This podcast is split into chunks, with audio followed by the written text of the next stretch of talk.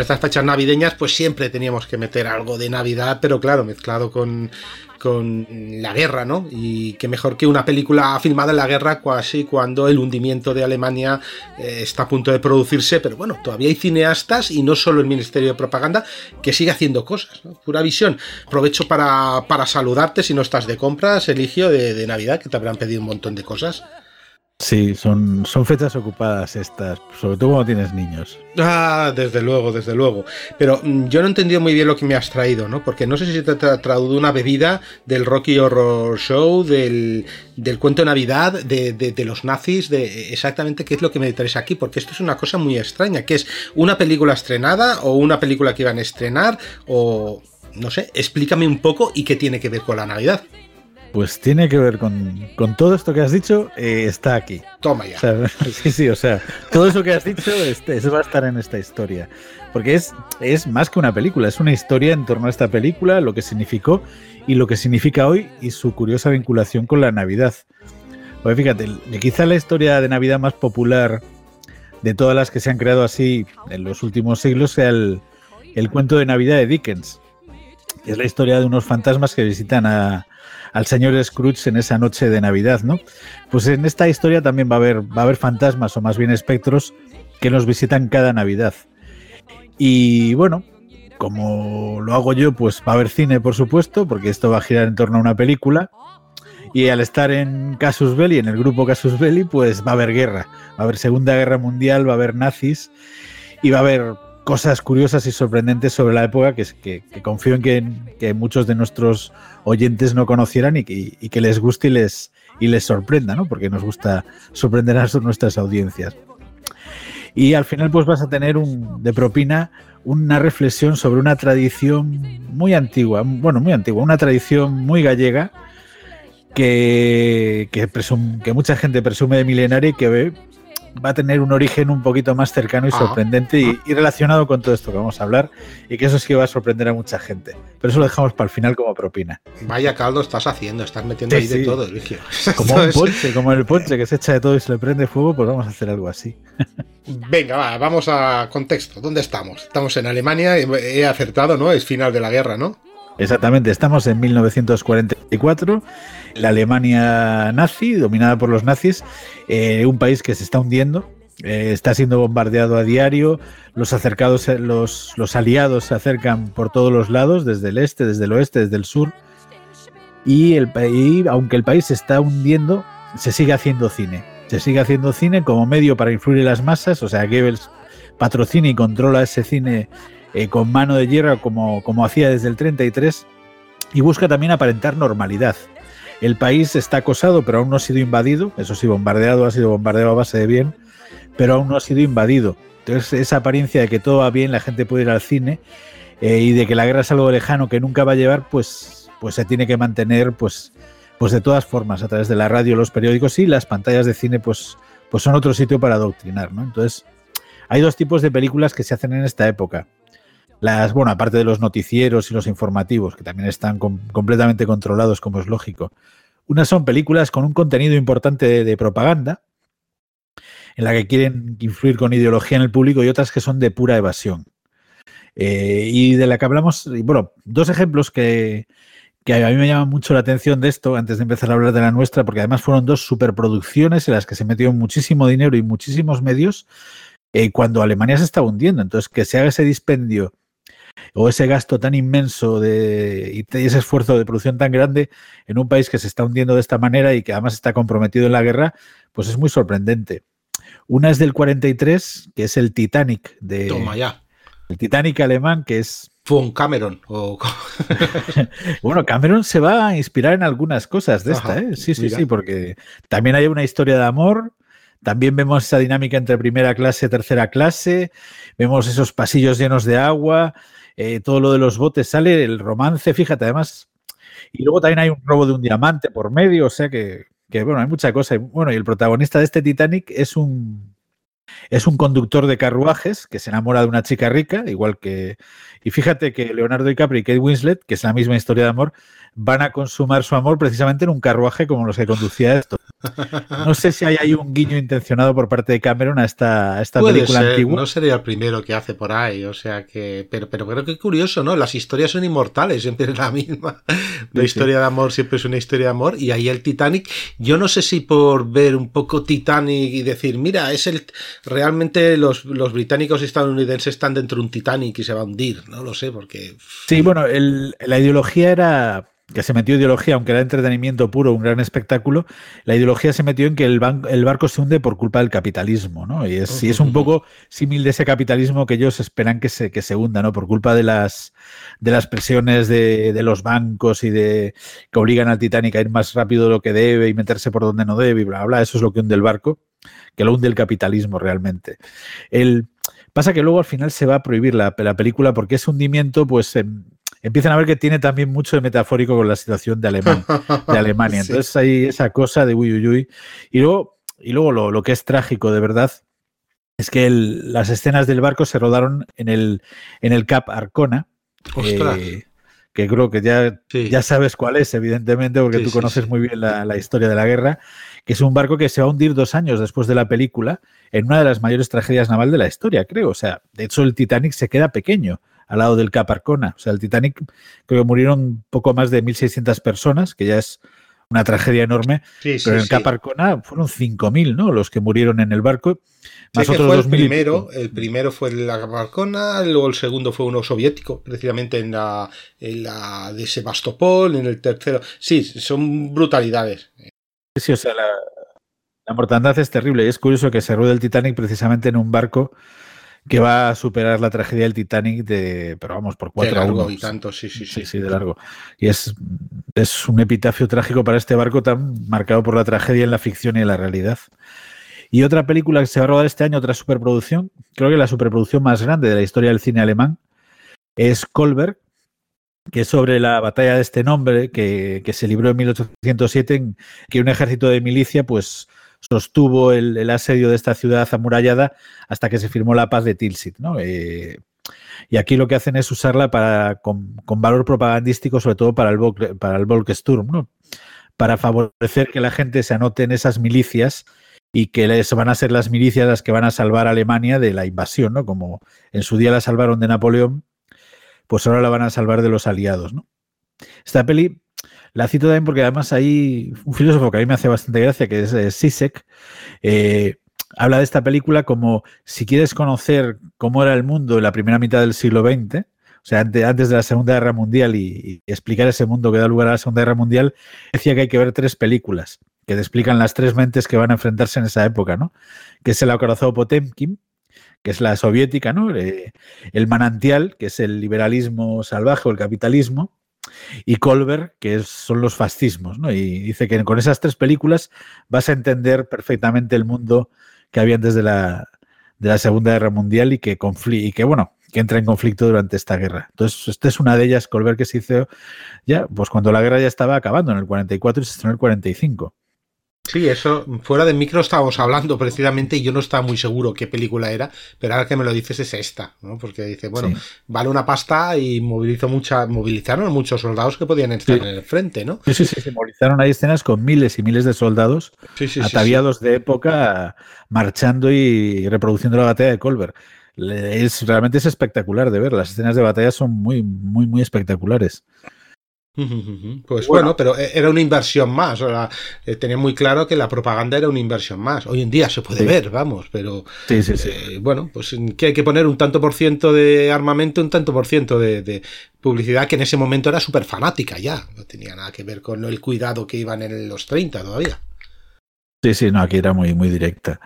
Bueno, pero nosotros vamos a hablar de una película mucho más pequeña y humilde, una que va a ser puro cine de evasión, que la gente se olvide de la realidad triste en la que vive y por lo menos durante hora y media que dura la película esté en un mundo donde son más felices y todo es más divertido y más sencillo, pero que va a sobrevivir al juicio del tiempo mucho más que esas dos grandes producciones eh, y se va a convertir en una película emblemática que va a tener y que aún hoy se sigue viendo de forma continua. Aunque en España yo creo que muy poca gente la conoce, En Alemania la conoce prácticamente todo el mundo y, bueno, y es esta película y ya veremos luego por qué se conoce, ¿no? Porque es muy curioso que precisamente una película hecha durante el nazismo se siga viendo hoy sin, ningún problema, ¿no?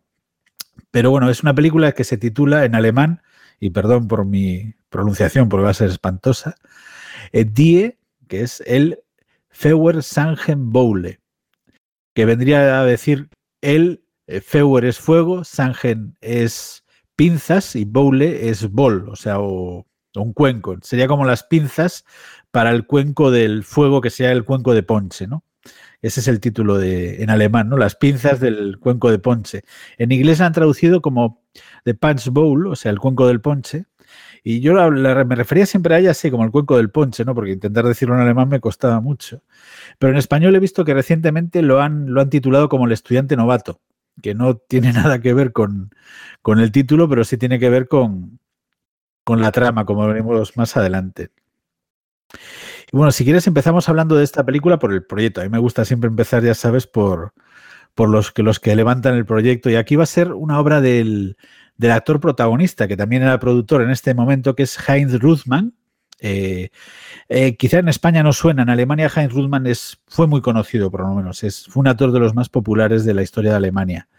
Él empezó en los años 20 eh, como actor, o sea, primero en teatro y luego en cine. Va a ser el protagonista, uno de los tres protagonistas de Los Tres de la Gasolinera, una película de 1930 hecha durante la época de Weimar, por cierto, recomendar el documental de Caligari a Hitler, el cine de la República de Weimar, que creo que está ahora en Netflix y está, está estupendo. O sea, a mí me ha encantado, me lo recomendó María además, que además, eh, digamos que adapta un ensayo, el ensayo de Krakauer a, a, documental y lo hace de manera magistral, está muy, muy bien. Y bueno, y esta película, Los Tres de la Gasolinera, es un musical muy desenfadado, muy ligero, eh, pero que tuvo un gran éxito en Alemania. de hecho, sus canciones se siguen tocando hoy en día se han hecho varios remakes eh, a lo largo de la historia e y va a influir muchísimo además en lo que va a ser el, cine musical de Hollywood de los años 30 y 40. Y bueno, y a nuestro a nuestro protagonista, digamos, a Heinz Ruthman, pues de la noche a la mañana lo convierte en uno de los actores más, más populares de Alemania. Y va a seguir cantando y actuando, porque además cantaba muy bien y bailaba muy bien, y también va a dirigir alguna película, ¿no? Entonces, en 1933 llegan los nazis al poder y él está casado con una judía. Eso le va a generar problemas desde el primer momento, pero él va a seguir haciendo cine y, va a seguir casado hasta que en 1938 se divorcian y su mujer se marcha a Suecia, donde pues, con el tiempo acabará casándose. Al acabar la guerra, mucha gente eh, le acusó a, a Heinz Ruthmann de oportunismo, de que se había divorciado de su mujer pues, para seguir prosperando durante el nazismo y todo eso.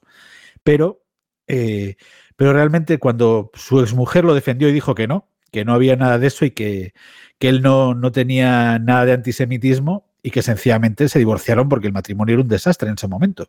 Y que incluso podría agradecerle que se hubieran divorciado porque al irse en el 38, antes de que estallara la guerra justo, pues de alguna forma le salvó la vida. Porque vamos, ya estaba en Suecia y, allí pues se escapó a las guerras del nazismo. Quizá en Alemania no habría tenido esa fortuna. Y aparte su segunda mujer eh, tenía abuelo judío.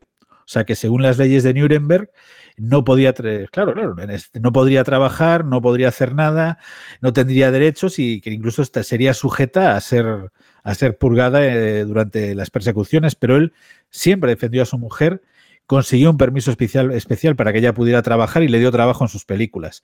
O sea que vamos, que él demostró que, que de nazi nada y que, y vamos, aparte en público nunca apoyó al nazismo, siempre se mantuvo apolítico. Cuando le preguntaban del tema, decía yo en esas cosas no entra.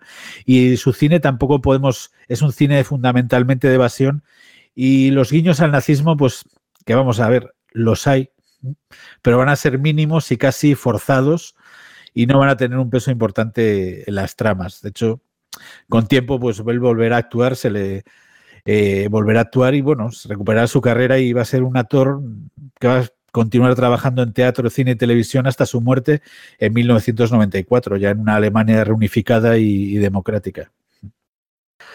Y bueno, una curiosidad eh, de la popularidad de este actor, eh, bastante trágica, digamos, y paradójica, es que este actor tan popular en la Alemania, tanto de Weimar como de Hitler como de después, pues eh, va a ser uno de los actores favoritos de Ana Frank, la, Ah, sí, sí, la, esta niña judía de, holandesa que vamos, de, que escribió el diario tan famoso. Y bueno, eh, en su escondite, que aún se puede visitar hoy en día, hay unas cuantas fotos de sus actores favoritos. Y uno de ellos es precisamente Heinz Ruthman, que era, ella se refiere a él como su amor platónico de juventud, ¿no? Su primer amor así en la pantalla al verlo en sus películas. Y estaba, y aún se puede ver que está allí en la pared la foto de Heinz Ruthman, pues con, con otros actores que le encantaban, como Ray Millan, Greta Garbo, Deanna Durbin, Norma Shearer o Ginger Rogers, ¿no? que eran sus, actrices y actores favoritos. ¿no? Y es curioso como, como este, que ya, ves, ya vemos que Ana Frank no lo vinculaba al nazismo, sencillamente era un actor alemán que le, que le encantaba. Pues vamos a ver, pues, pues Heinz, pues este, este buen hombre, Heinz Ruthman, en el 44 quiere hacer una película, eh, quiere hacer algo que tenga éxito, que, que funcione bien, y decide hacer un remake de una película que ya había protagonizado hacía 10 años pero esta vez quiere tener el control de la producción eh, para que se haga mejor, ¿no? Entonces, porque no, no se había quedado muy contento como había quedado en el pasado. Entonces habla con el novelista, eh, que era para adaptar una novela, que era esta en la novela que tiene este título, ¿no? Del Die Feuer Sangen Boule, ¿no? El, llamemos el cuenco del ponche, o, en castellano lo que van a titular hoy como el estudiante novato, el que me cuesta decirlo, estudiante novato, voy a llamarle el cuenco del ponche y ya está. Pues el cuenco del ponche, que sería la traducción más, o las pinzas del ponche, la traducción más, más directa, pues habla con, el novelista que le escribió, Heinrich Spoer, que es un, un escritor especializado en comedia, tanto en novela como en teatro y cine, y escribe un guion para, adaptar su novela a los nuevos tiempos, eh, tanto por cómo ha cambiado la escuela, porque es una comedia escolar, como porque para superar la censura y que se puede exhibir, pues las autoridades exigen eh, ciertas cosas que veremos más adelante, ¿no? Porque hay como la inclusión de un personaje que representa pues los valores entre comillas, positivos del, nazismo, porque en la novela original todos los profesores son unos pringaos y, los alumnos le toman el pelo. Y aquí veremos que hay uno que no. Hay uno que mola, que, luego no consiguen burlarse de él y que es guay, y que es el, es el profesor que veremos que representa al nazismo, ¿no? Porque todos los profesores representan algún tipo de ideología. Bueno, pues una vez se pasa este peaje, el director, eh, él mismo va, va, va a protagonizar, digo, eh, Heinz Ruthman, el productor y que va a ser el protagonista, eh, busca al director. Y para dirigirla, pues va a coger a un novato, va a coger a alguien que nunca había dirigido, pero con el que ya había trabajado. Es eh, Helmut Weiss, que era actor y guionista. Y, bueno, y Ruthman ya había trabajado con él en varias películas y la mujer de Ruthman también había trabajado con él y le se mucho de él, del talento que tenía para escribir, de la buena, de la visión que tenía para dirigir actores, al ser el mismo actor, pues le era fácil y le dieron la oportunidad de dirigir por primera vez una película que va a ser esta y bueno, y luego van a seguir trabajando mucho.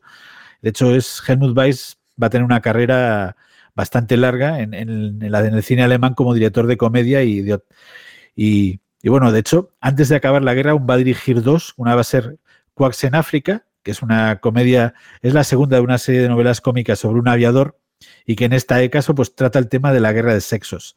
Pero esta eh, no va a poder estrenarse antes de que acabe la guerra. Y ya habían empezado a rodar otra que no acabó el rodaje y van a completar el rodaje después de la guerra. Eh, bueno, Quacks en África, por cierto, es una película muy curiosa porque es de un, aviador pues que, que da clases de, de pilotaje, o sea, y, le llegan varias mujeres a estudiar y él no está nada, nada a favor de que las mujeres piloten, tiene ese punto machista, y ellas acaban demostrando que pueden pilotar y tiene ese, toque de comedia de, de, guerra de sexos. Y luego hay una carrera aérea en la que participan, y bueno, esa carrera pasa por, por España y acaba en África. Entonces, pues, pues, cuando pasan por España, pues podemos ver todos los tópicos relativos a España que, había en la época, o sea, el flamenco, la paella, todas estas cosas, el, folclore español que se asocia a Andalucía, pues ahí está todo. Y luego cuando llegan a África, pues eh, que ahí los aviones estrellan y son rescatados por una tribu africana donde obligan a Quags a casarse con una princesa de allí y tal, pues ahí, ahí había, se vieron ligeros toques de racismo contra, contra la población africana, contra, la, contra los negros, pero no era un racismo de odio, sino era un racismo de exceso de folclore, que podíamos notar casi lo mismo cuando hablan de los españoles. Y, pero por eso se prohibió su exhibición en el 45 y se, y tardó en, estrenarse bastantes años, hasta el 53 no se estrena, porque bueno, al final los americanos pues estaban haciendo películas en esta misma época con un contenido tan o más racista que ella, que esta, vamos. O sea, Era lo imperante en la época también, vamos. No es que vamos a matarlos, ni vamos a meterlos en campos de concentración, pero siguen siendo gente diferente. Gente diferente, gente menos inteligente, gente más anclada en el pasado, o que cantan y danzan, que son irresponsables, etcétera, etcétera. Todos estos tópicos del, racismo de la época, que no era el racismo del Ku Klux Klan, no era, el, racismo destructivo, pero sí era racismo, a fin de cuentas, ¿no? El, de Canción del Sur y todas estas películas, pues, pues esta película pecaba de ello, pero bueno, al final se dejó exhibir igual. Y bueno, y eso sí, como veis, nunca se había metido en política y su cine era bastante inocente, incluso esta, pues es, va a ser el primer director al que se le permita volver a dirigir cine después de la Segunda Guerra Mundial en Alemania, por lo menos en Alemania eh, federal.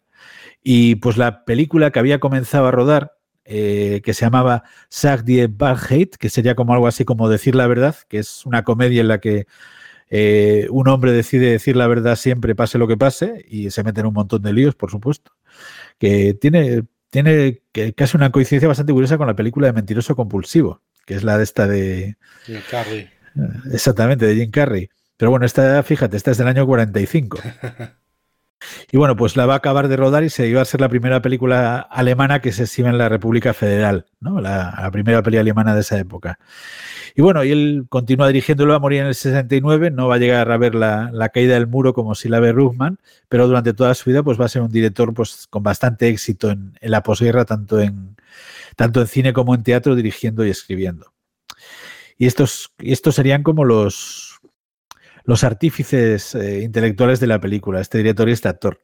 Entonces, pues bueno, la van a rodar, eh, la van a rodar en Postman, en vivo en Postan, y pues eh, con jornadas que vienen marcadas por los bombardeos. Evidentemente, están siempre muy atentos a que suene la sirena para correr a los refugios antiaéreos y rezar pues para que no muera nadie ni los decorados resulten afectados por las bombas.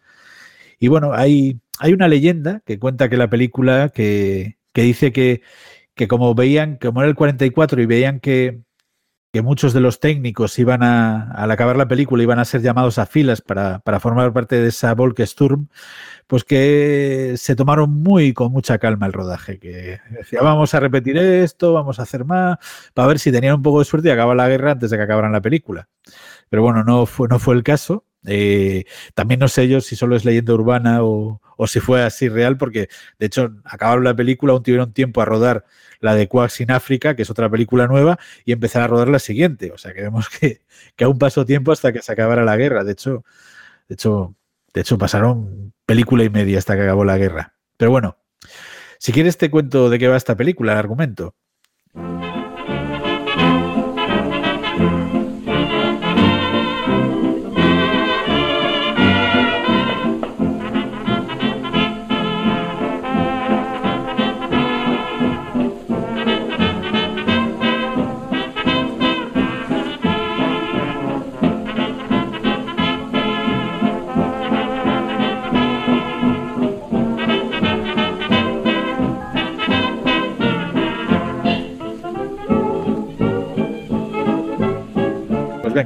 Lo primero se sitúa en una Alemania abstracta, que no te la, te la sitúan en el presente de alguna manera, pues los objetos son los objetos del presente, la ropa es la ropa del presente, pero no hay ninguna referencia a la guerra, ¿no? Sería como una especie de, presente idílico donde están, donde Alemania es próspera y está en paz y no hay problemas bélicos de ningún tipo.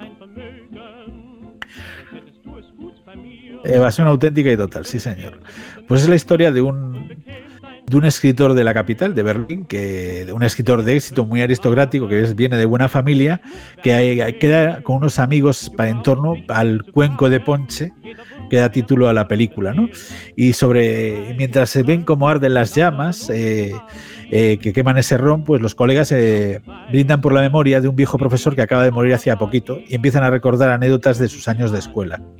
Entonces el escritor los mira con cierta nostalgia porque ve que él no puede compartir esos recuerdos porque él fue educado por varios tutores en su casa, ¿no? Por su familia era rica y no lo mandaron a la escuela. Entonces los amigos dicen, jo, pues lo que te has perdido, ¿eh? Porque te has perdido una etapa de la vida llena de recuerdos maravillosos, de anécdotas increíbles, de compañeros que has conocido, que hemos conocido allí y que son eh, que sigue, seguimos teniendo los hoyos, o sea, te has perdido una etapa de la vida fabulosa.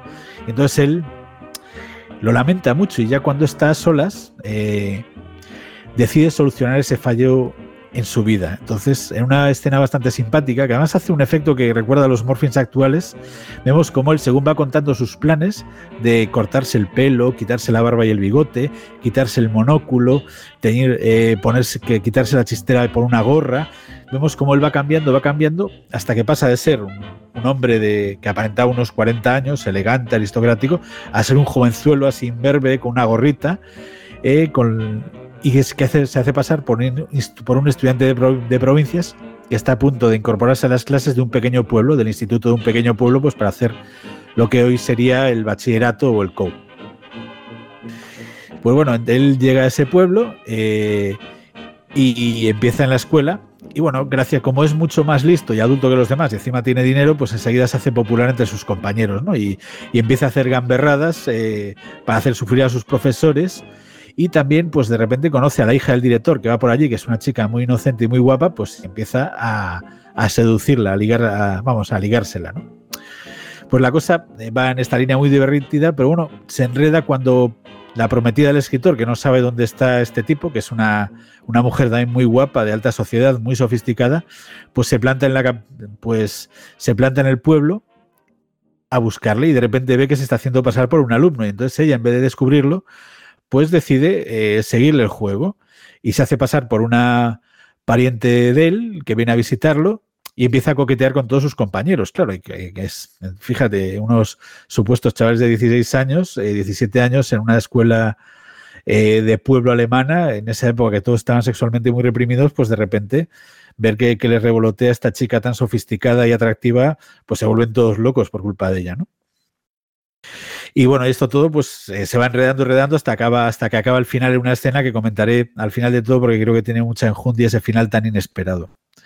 Bueno, también, también comentar, aparte de estos personajes de, del protagonista, su prometida, la chica de la que se enamora, más bien es un triángulo que él tiene que decidir al final si se queda con su prometida o hmm. con la nueva chica que acaba de conocer, que es pura inocencia, además son muy diferentes, son opuestas. Y bueno, y todos sus compañeros, que son unos gamberretes, pues aparte son muy importantes los personajes de, los profesores, eh, sobre todo porque tienen un, carácter simbólico potente, ¿no? Yo la vi en alemán, subtitulada en inglés, eh, y bueno, sí que notas cierta diferencia eh, en los acentos de unos y otros, pues, pero bueno, mi conocimiento del alemán no, no me daba para, para, hacer esa distinción tan clara, pero parece ser que sí, ¿no? Que, que usan un acento diferente para la capital, otros para los profesores que son de pueblo, los que son de Bavaria, los que son de tal. Entonces, y eso les va, les va dando un matiz, ¿no? Aparte, pues cada profesor personifica un, estilo de enseñanza que personifica también una ideología. Y, por ejemplo, el director es un tipo aristocrático y distante, ¿no? Es, es así de Berlín, como muy, muy, muy ordenado, muy, muy frío, y es el viejo orden de Bismarck, ¿no? El, la, Prusia original, la Prusia de la Primera Guerra Mundial.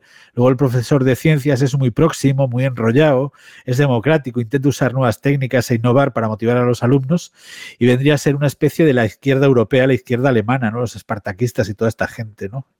Y luego está el de literatura, que es conservador y confía en que los alumnos sean responsables por sí mismos, ¿no? que, es, que sería la derecha de la República de Weimar, ¿no? la derecha liberal y bueno, por supuesto, todos estos van a fracasar y caen víctimas de las bromas del protagonista y sus colegas, ¿no? Pero hay uno que no, hay uno que no, un personaje que no estaba en la novela original, que no estaba en la película original y que se incorpora a esta, ¿no? Y es el profesor de historia, que es inteligente y humano, siempre va un paso por delante de los alumnos y no les son capaces de tomarle el pelo nunca y promueve un tipo de disciplina basado en la responsabilidad personal, en la obediencia casi religiosa a la autoridad y sobre todo en el amor a la patria, ¿no? que es evidentemente podemos ver que es una personificación de la ideología nazi, ¿no?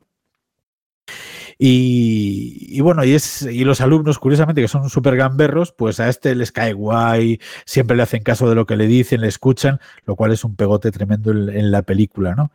Pero bueno, eh, pero bueno, era lo que les obligaban de, de alguna manera, ¿no? Y, bueno, una cosa, otra cosa que hace muy bien con los, profesores es que van más allá del estereotipo. Juega con estos clichés, digamos, de, la época, pero luego aparte les ves, les ves sufrir.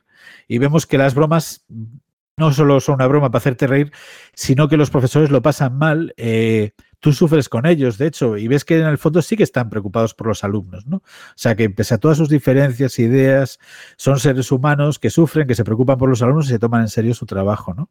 Hay una escena que es muy clarificadora de esta, que es cuando el protagonista ha hecho una broma, que es cortar un, colgar un cartel diciendo que, que no hay clase. Entonces, cuando los profesores llegan al día siguiente, ven que no hay alumnos, que no ha venido ningún alumno a clase. Entonces descubren la broma y se reúne el claustro para decidir qué hacer, ¿no? Entonces, el director es partidario de castigar a todo el colegio, porque no pueden consentir esa, humillación, ¿no? O sea, el, viejo orden de Bismarck, ¿no? Eh, eh, los otros intentan ser más comprensivos, cada uno en su línea. Entonces, el, autoritario filonazi, o sea, el, el, nuevo que no existía, lo que propone es que es hacer algo de presión no castigarlos a todos sí, pero no definitivamente, sino hacer presión, porque siempre habrá alguien dispuesto a hablar y delatar al culpable. Porque dice, no es justo castigar a todo el mundo cuando hay un culpable, pero sí hagamos presión para que la gente acabe delatando al culpable porque se merece el castigo y lo responsable es delatar a los, a los, a los culpables y no el silencio, lo cual es toda una metáfora de la cultura de la delación tan querida del, del nazismo y en general de los totalitarismos, ¿no? Y bueno, pero sin embargo, al final, curioso, porque yo supongo que estén, estos son fieles a la novela, eh, va a ser el de la República de Weimar el que, el que, el que dé la solución, que es eh, decir que tenían razón, que sí, que, que, que, era vacaciones porque tenían el claustro y hicieron bien en no venir, con lo cual la broma queda desarticulada, es como si no hubiera pasado nada. Y eso es lo. Y se impone esto. Eh, y vemos que el nazi dice, bueno, sí, es inteligente y lo acepta y queda de guay también, ¿no? Esa, esa solución esa curiosa solución. Pero vamos, vemos cómo, cómo, tuvieron que jugar con esto. Pero bueno, también lo llevaron un poco a su terreno haciendo ver que el, que gana al final no es el nazi, sino que es el de la República de Weimar, con su idea. Pero bueno, la cosa es que cuando la peli ya estaba acabada y se pasó a la censura, y la censura pues ve que esos pequeños guiños al nazismo que se han introducido en, en la novela y la versión anterior no llegan para aquello, lo que ellos consideran una película que se ríe de la autoridad y que promueve conductas eh, como la infidelidad, la abriedad, la desobediencia, el gamberrismo. Entonces dicen, no, esto no puede ser. Pero bueno, eh, Ruthman eh, era un tío muy famoso, muy conocido. Y aparte, y aparte de ser el protagonista, era productor y dijo las cosas no van a acabar así. Entonces consigue una audiencia personal con Goebbels, y le pone la película. Y Goebbels se parte de risa y le encanta. Y dice, no. sí, sí. dice, mira, me da igual todo eso, me he reído un montón, eh, la peli está genial y la gente merece la pena que se ría. Que se ría, que lo vaya al cine a pasarlo bien y que se olvide y que sueñe con esa época de, de cuando eran estudiantes y hacían gamberradas y se lo pasaban bien y salían a ligar con las chicas y a beber y que se olviden de la miseria de todos los días de los bombardeos, el hambre y las privaciones y la película se estrena y va a ser un éxito enorme, enorme. Va a ser un éxito de las películas con más éxito durante, durante este periodo.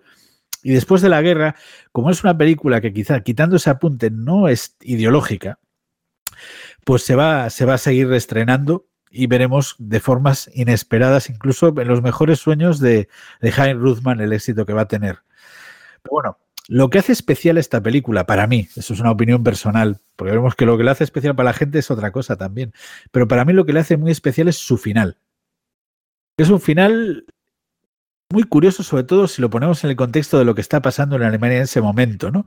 Que Alemania es pasto de alguna manera de las llamas, de la muerte, y que se estrena esto de repente y la película acaba así. Voy a, contarlo más o menos. Eh, pues bueno, tras una última gamberrada que ha implicado a profesores, alumnos y alumnas, y está su prometida por medio también, pues eh, están todos reunidos en la capilla del colegio y el, protagonista abandona el juego y confiesa, una, confiesa su identidad. Pues mira, no soy una, no soy un estudiante, soy un escritor que he venido aquí pues para, para inspirarme, para vivir esto que no había vivido y pues también para escribir una novela, una novela inspirada en estas, en estas vivencias. Y entonces uno de los profesores se adelanta y le dice que, bueno, que si va a escribir una novela eh, a partir de lo que ha vivido ahí, pues que por lo menos tenga cierta compasión a la hora de retratarlos. Y entonces el, escritor de repente le dice, que es lo que a mí me sorprendió y me dio un giro tremendo, dice, aquí lo leo tal cual está en la película. Eh, Caballeros, ya está hecho, pero no se preocupen, he exagerado tanto que nadie ni nada será reconocible. Eh, los profesores ven con alivio y tal, respiran con alivio y el tío continúa. Dice, además, una escuela como esta que tienen aquí, con profesores como ustedes y alumnos como nosotros, no ha podido existir jamás. He de confesar públicamente que he inventado toda la historia de la A a la Z, la escuela, el director, los profesores e incluso la pequeña Eva que Eva es la, alumna de la que él se enamora, ¿no? o la hija del director de la que él se enamoró. Entonces, de repente, el gesto de los profesores y luego de los alumnos pasa de ese alivio al miedo.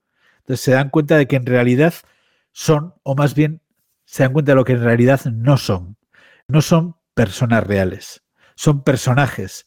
Eh, personajes con los que hemos vivido, con los que nos hemos reído y emocionado, de los que nos hemos encariñado, pero que no existen. Ellos empiezan a tener conciencia de su no existencia. De repente son unos personajes que se están sintiendo como lo que son, fantasmas, creaciones, y que van a dejar de, desaparecer poco a poco. Y la película de repente va haciendo que poco a poco esos personajes desaparezcan. Y él continúa hablando, sí, incluso he inventado mi propio papel. Y por un efecto similar al del principio, vemos cómo, cómo pasa de ese joven a ser el, el aristócrata con barba y, bien vestido de, de, Berlín, ¿no? El mismo que vimos al principio, ¿no? Y continúa hablando mientras los otros se van desvaneciendo a su alrededor, van abandonando la existencia, ¿no? Con más cara de miedo que de alivio realmente. Dice, lo único cierto en toda esta historia es el principio, el cuenco donde ardía el ponche, ¿no? Entonces nos quedamos con las llamas del ponche y sobre esas llamas van apareciendo poco a poco y cada vez con más fuerza, pues eh, las imágenes de esos que, vimos durante la película, ¿no? Y una voz empieza, y la voz de él, pues, pues va, va recordando, dice, porque lo único que es verdadero son los recuerdos que nos acompañan los sueños que nos transforman y los deseos que nos mueven. Y al final, en eso reside, reside el único motor de nuestra felicidad.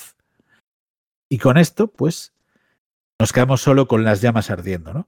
Entonces, eh, ahí me dejó flipando decir, joder, pues de repente, de alguna manera, ha matado a todos los personajes. O sea, te ha dicho, no existía ninguno. O sea, todos los que creían han sido siempre falsos, eran no existencia, ¿no?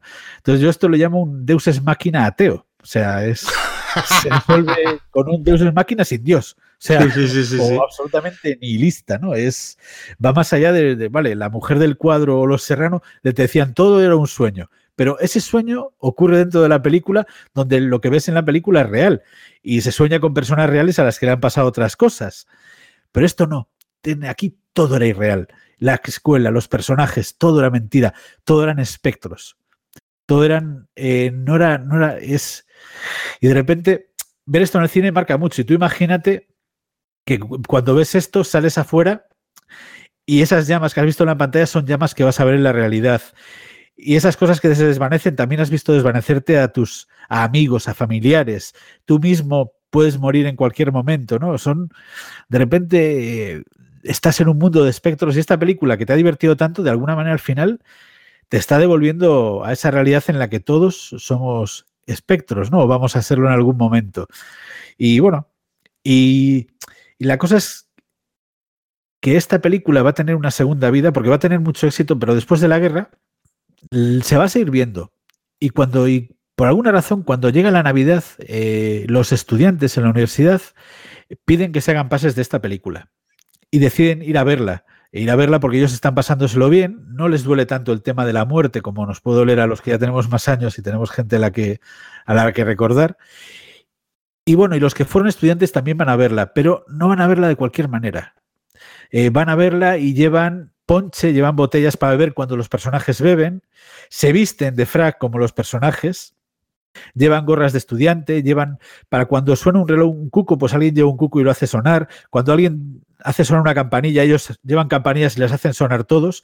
Más o menos como lo que se hizo en Estados Unidos con el Rocky Horror Picture Show, que hacía esto. Por cierto, la peli que está en el Guinness de la, la que lleva en cines más tiempo. De hecho, desde que, desde que se estrenó hasta hoy, ahí está en el cine, el Rocky Horror Picture Show en Nueva York. Se puede ver todavía. Si vas a Nueva York, yo creo que merece la pena visitarla. Pues esta película es como una especie de Rocky Horror eh, alemán que se pasa en Navidades. Entonces, en Navidades los estudiantes se reunían hacían ese ponche y veían la película. Al principio solo era el ponche y la película, luego fueron sumando más cosas. Y la cosa es que cuando sale el VHS se empieza a hacer más ya en todas las residencias de, estudiantes, bueno, en todas, en muchas residencias de estudiantes. Y hoy con el Blu-ray y el DVD, pues vuelve a se hace también mucho. Entonces, de hecho, si buscas por internet el título de esta película, descubrirás que hay pases, yo de hecho lo hice antes de, grabar, hay pases en diferentes eh, ciudades de Alemania donde se pone la película en Navidad o sea, ya se pueden comprar las entradas porque se agotan enseguida. Entonces ya compras las entradas para ir porque vas a ir disfrazado, vas a ir con un montón de objetos para hacer ruidos, la gente va a beber, se va a reír. Y bueno, y se ha convertido de repente en una performance, en una tradición navideña, ver esta película con tus amigos, y que va gente joven, va gente mayor para recordar. Eh, y de repente todos se juntan en el cine a beber, a reír, a hacer ruido, a reírse con la película. Y oye, a mí me da una envidia tremenda esto. O sea, digo, ojo, que hubiera una tradición así en España, ir todos al cine a, chunzarnos o a reírnos, a hacer esto. Digo, ojo, qué guay que tengan una película. Imagínate que pudiéramos hacer esto con Bienvenido Mr. Marshall o, con Everlanga. Yo sé que se ha hecho porque alguna vez aquí en Alicante se ha, se ha hecho con el Rocky. Con el Rocky. Sí, en España se ha hecho Rocky. Yo en Madrid estuve en una del Rocky. Mm. Ajá, ajá, pero sí, estaría, estaría bien, ¿no? Con la vaquilla, yo que sé. O la, bueno, la, cacería, mejor, yo que sé. La caceu, la escopeta nacional. la escopeta nacional, exactamente, ¿no? Qué pena que no tengamos una tradición así, ¿verdad? En España. A mí me encantaría. Y bueno, y en Internet, se sigue haciendo en Alemania hoy, sigue haciéndose. Y ya mirar en Internet veréis cómo se venden entradas para estos pases especiales, ¿no? Y bueno, y me gusta muy bonito la, esta reflexión final, porque tú la ves hoy y efectivamente eh, esos actores ya son espectros, ya son fantasmas. Eh, Heinz Ruthman murió, todos están muertos. Y bueno, y en el fondo cuando ves cualquier película antigua, clásica, estás viendo a espectros, ¿no? Y nosotros mismos algún día seremos el espectro de alguien, ¿no? Entonces, de repente, y, en Navidad, que es una época de, de familia, de recuerdos, yo creo que es por eso quizá la han asociado tanto a esta época en Alemania, ¿no? Pero vamos, ahí es una tradición navideña viva y, muy divertida, ¿no? Y bueno, que se hace precisamente en estas fechas, antes de la Navidad, antes de que los alumnos vuelvan a sus casas, se juntan con sus amigos para, para hacer esto y se lo pasan en grande. Por eso creo que es una película adecuada para, para traerla hoy, porque nos habla de es una tradición navideña y nos habla de, la Segunda Guerra Mundial, del nazismo, de cine, de todas estas cosas. Y resulta que se hace en Navidad precisamente porque es antes de, que se vayan los alumnos y bueno, pues vamos a verle, vamos a tomar ponche y hacer nuestras cosas y... Claro, el ponche es una vida muy de muy de invierno, ¿no? Este vino caliente que tanto le gusta, gusta en Centro Europa, ¿no? Y bueno, y esto ya como propina final eh, tiene una relación indirecta y muy curiosa con una bebida iba a decir muy típica, no tan típica, de Galicia, que es la queimada. Ajá, porque también se quema tal vez. Sí, la queimada se hace con aguardiente. Bueno, allí lo hacen con ron. Eh, la queimada se hace con agua. No, deja de ser un ponche la queimada, pero se hace con aguardiente. Le, bueno, le echan café, limón y cosas así. Sí. Eh, aquí se nos dice que hasta hay un conjuro que, bueno, se escribió. La gente dice conjuro de la queimada y tal. Y bueno, la cosa es que eh, se nos dice, no, la queimada viene de la antigüedad, de los celtas, de no sé qué, tal. Bueno, los celtas evidentemente no le echarían café, pero bueno, le echarían otra cosa. Pero, se dice que, quemaban, tampoco podrían hacerlo con aguardiente porque para eso hace falta eh, destilar y, los, y hasta los árabes aquí no llega ah, el alambique. Pero bueno, podían usar eh, vino o lo que fuera. Pero bueno, decían, se le da mucha antigüedad, realmente es mentira eh, y, aquí invoco a, un escritor que me gusta mucho, además lo conozco en persona y es un tío fabuloso, que es Miguel Ancho Murado. Escribió un libro que se llama Otra idea de Galicia, que habla de esto y de mil cosas, me habla de la queimada y de mil cosas más sobre Galicia. Un libro interesantísimo, divertidísimo, que vamos, cualquiera, lo deben leer que yo todos los gallegos y todos los que no sean gallegos, porque les va a dar una perspectiva muy, muy interesante sobre la verdad, sobre la verdadera Galicia, ¿no? Muy sorprendente a todos los niveles.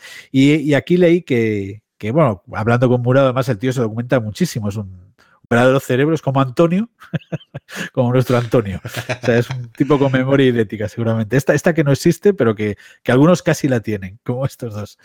Pues él, pues él comentaba que realmente la queimada, de hecho, bueno, y eso lo he comprobado hablando con mi abuelo, con los con los abuelos y los tíos de mi mujer, que son de pueblo, eh, pues le preguntaba, ¿vosotros hacíais queimada cuando erais jóvenes o cuando erais niños? Y me decía, no, o sea, dice, no, o sea, dice, ¿para qué te vas a pegar el trabajazo? Hacer el aguardiente, que lo hace, ellos hacen aguardiente en el mm. pueblo, y luego vas a quemarlo. O sea, le quitas el alcohol. Y yo decía, el aguardiente, el orujo nos lo tomamos así, o con le echas hierbas o lo haces licor café, pero quemarlo, ¿no? O sea, dice, eso lo hace la gente joven. Y, y Miguel eso me decía, efectivamente, es que la queimada nace en los años 50.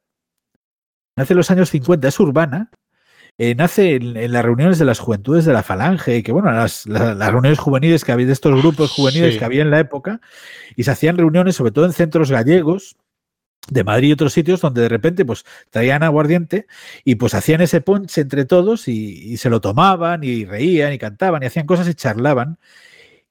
Y pues luego más tarde se inventó ese, ese conjuro que es muy, muy simpático y divertido, que se hace mientras se va revolviendo y se echa el fuego y la verdad se apagan las luces y es, la verdad es muy vistoso hacer una queimada, es muy divertido. Y aparte, como lo rebajas el alcohol, pues luego te la puedes tomar y tampoco te va a emborrachar tanto como si te metes esas cantidades de orujo que, madre mía, ¿no? Y la cosa es que mi reflexión, mi reflexión personal es, realmente por estas fechas, en los años 50, esta película, El Cuenco del Ponche, fue un exitazo. Y se veía en todas las residencias universitarias y se hacían pases de Alemania y de otros países de Europa, donde había estudiantes alemanes o de gente que había ido a Alemania, pues empezó a llevarla de aquí para allá. Y España, bueno, pues con Alemania pues había tenido cierta relación, o sea, no, digo ya con el nazismo, sino con, eh, con ese, filósofos que habían ido allí, temas de, de, eh, pensamiento y de temas de incluso de, didáctica, de temas escolares. Entonces me pregunto yo, ¿realmente esta película habrá influido en, en nuestra queimada? ¿Realmente la queimada habrá nacido en alguna de estas reuniones de estudiantes en torno a esta película? ¿Tiene la queimada algo que ver con una película hecha bajo el régimen nazi, aunque no es nazi y por quienes la hicieron? Es una pregunta que a mí me parece muy interesante. No, no tengo la respuesta, pero me parece una hipótesis bien curiosa. De... Yo te doy otra hipótesis. Sí, sí. Yo, tú que sabes que soy del norte. En la Costa Brava se, eh, hay una cosa muy parecida también con ron. Con ron, de caña. Ron. Y entonces se quema el ron, pero ya te estoy hablando desde el siglo XVII. El cremat se llama algo el cremat, sí, es ron. Por ejemplo, allí en, Cataluña el carajillo no se hace de anís ni de eso, sino se hace de ron quemado, ¿no? Eh, de ron para quemar, perdona, ron para quemar. No es un ron para hacerte un cuba libre ni nada, ¿no? Es un ron para, más especial. Y ahí se hace lo que, pues lo mismo que la queimada, pero pues lo mismo también con canela, con, con limón, se va ah, con un cazo removiendo. Y eso es, a ver, era típico de, de los marineros y de los pescadores, por eso digo que también puede haber cierto maridaje con, con Galicia, marineros, eh, pescadores, y que, bueno, pues para combatir muchas veces eh, a lo mejor el frío, para hacer un poco de fiesta, que tengo ron de caña que, que es el que más eh, aguanta, pues bueno, lo podemos quemar. ¿Vosotros qué tenéis? Otra cosa, pues otra cosa. ¿Y allí que tienen este ponche? Pues a lo mejor puede tener un origen, un origen parecido. Allí es el 16 de julio, creo recordar, pero bueno, todas las, mm, pues yo sé, las fiestas de Gracia, las fiestas de la Merced, las fiestas de, de otros barrios, sí que es muy típico, ¿no? Cantando habaneras, estas habaneras que, que se inventaron más tarde que las propias habaneras, realmente. Eso ya es bastante más nuevo. Oye, pues mira, te doy otro. Otro posible origen. No, ponches hay, ponches hay en muchos sitios, hay muchas sí, culturas. De que, quemado y tal. Yo me acuerdo en, la costa de la costa adriática de Italia también hay una especie de, de licor que también lo queman y también lo queman, supongo que para quemarlo bien, en, en una especie de, de sartenazo mmm, grande, supongo por, que si lo hacen en un recipiente más estrecho, pues no quemaría bien. No quemaría bien si necesita superficie, claro. O es posible que en Galicia existieran ponches antes de, la eh, queimada. También. Pero bueno, la queimada con ese conjuro, ese ritual y ese, esas, ese rollo tan asociado a la gente joven, pues si parece ser que nace en los 50, quizás retomando la leyenda de ahí, claro, habéis creado vuestra propia leyenda. Y a mí la coincidencia con esta película, pues me parece significativa, ¿no? Y no estaría mal que fuera un legado de, Estaría de esta película de High Ruthman, ¿no? Que es un tío majo, me acabo cayendo bien. Pero bueno, no deja de ser otro ponche, otra historia de ponches, porque todos, porque la verdad, aunque sea una tradición de ahora moderna y juvenil y, urbana, realmente hacer una queimada o hacer un cremat o hacer un ponche, es divertido porque obliga a la gente a reunirse. El fuego es muy bonito, da el calor ese que necesitas en invierno. Luego te lo tomas y te da un puntillo, pero no te emborrachas salvajemente porque es un alcohol quemado. Exacto. Y, oye, está bien. Yo creo que es una tradición muy bonita. O sea que, invitamos a la gente, si tiene ocasión, de, de reunirse un grupo y hacer una cremata, una queimada, un ponche, ver esta película o no, cantar, contar anécdotas y tal qué mejores fechas que estas de Navidad o cualquiera otras, porque es, siempre una tradición bonita esta de los ponches y las, y las llamas, ¿no? O pues yo no sé cuándo saldrá esto, pero yo supongo que casi casi en la época donde, donde se estará celebrando, que ya es cuando acaban ya las clases, es vas a eh, te vas a tu casa, muchas veces pues la universidad pues no eres de allí y bueno, pues oye, a ver si se convierte alguna tradición, si no este, si no este cuenco de ponche, pues a lo mejor alguna otra cosa, ¿no? La, queimada de, Navidad o el cremat de, de, lo que sea, ¿no? Pero bueno, sin nazis y sin gobernándose, que es lo que más gracia me ha hecho este hombre. Y si queremos ver una película, aquí tenemos películas, podemos ver La Gran Familia si queremos. También, sí, ya, ya podemos dar varios. Oye, sí, pues gracias por traernos esto que es tan curioso, tan desconocido aquí y que ya me has dicho, ¿no? Tiene relación con fantasmas, al final, me has dicho que tiene con el Rocky Horror, porque también, bueno, pues se hacen cosas mientras... El Rocky Horror alemán. Y con... La, eh. Y nazis, nazis, y sobre todo yo lo que te voy a invitar ya más adelante, ya más entrado el, el año, que hablemos un poco del, del cine en estas, mm, pues ya no solo nazi, ¿no? Eh, puede ser en, bajo regímenes más pues el italiano de a partir del 42, 43, el japonés, muy interesante. por ejemplo, el manchu, el, el manchú, el manchukuo, que se habló Antonio un poco, pues claro, ¿cómo se rodaban estas cosas? ¿Bajo qué circunstancias? ¿Por qué se rodaban? Y, eh, bueno, ¿qué producción habría realmente? ¿No? ¿Las salas de cine existían o, estaban debajo como claro búnkeres? Yo qué sé, tiene que ser curiosísimo. No, pero bueno, ya lo, citamos de pasada cuando hicimos el programa aquel, no sé si te acuerdas, el primero que hicimos juntos, mm. el de Normandía, el de las pelis de Normandía, el cine de la guerra civil español. De hecho, durante la guerra hubo un montón de películas. Sí, O mm. sea que sí que se hacían en todos los lados que hay guerra, hay cine, por lo menos en el siglo XX, evidentemente. Pero siempre se hace cine porque es un lenguaje tan directo que va a la gente al corazón. Entonces se hacen películas porque es una forma de, no dejan, se convierten, para, desgraciadamente, eh, también en un arma más. Eh, y bueno, y se, usan para eso.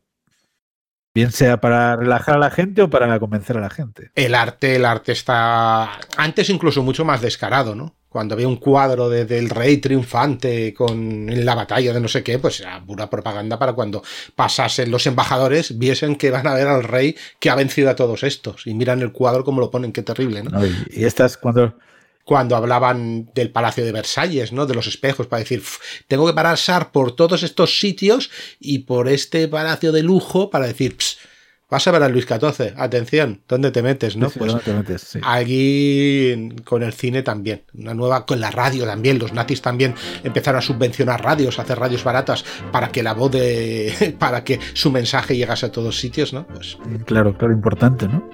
Exacto. Sí, sí. Pero bueno, pues bueno, oye, encantado de hablar contigo en estas fechas navideñas y bueno, desearte feliz Navidad a ti, a todo tu equipo, a esta gente tan maravillosa que he tenido el gusto de conocer aquí en, en la factoría Casus Belli y también desearle la feliz Navidad a, todos nuestros oyentes. A ti y a todo el equipo y a todos los oyentes, hoy he pasado una buena Navidad y mira, por si os aburre un poco la fiesta con suegro, cuñado, etcétera, y sale un poquito de ponche, pues contar la, la historia esta tan curiosa. Venga, pues esto es Casus Belli, pasad una feliz Navidad.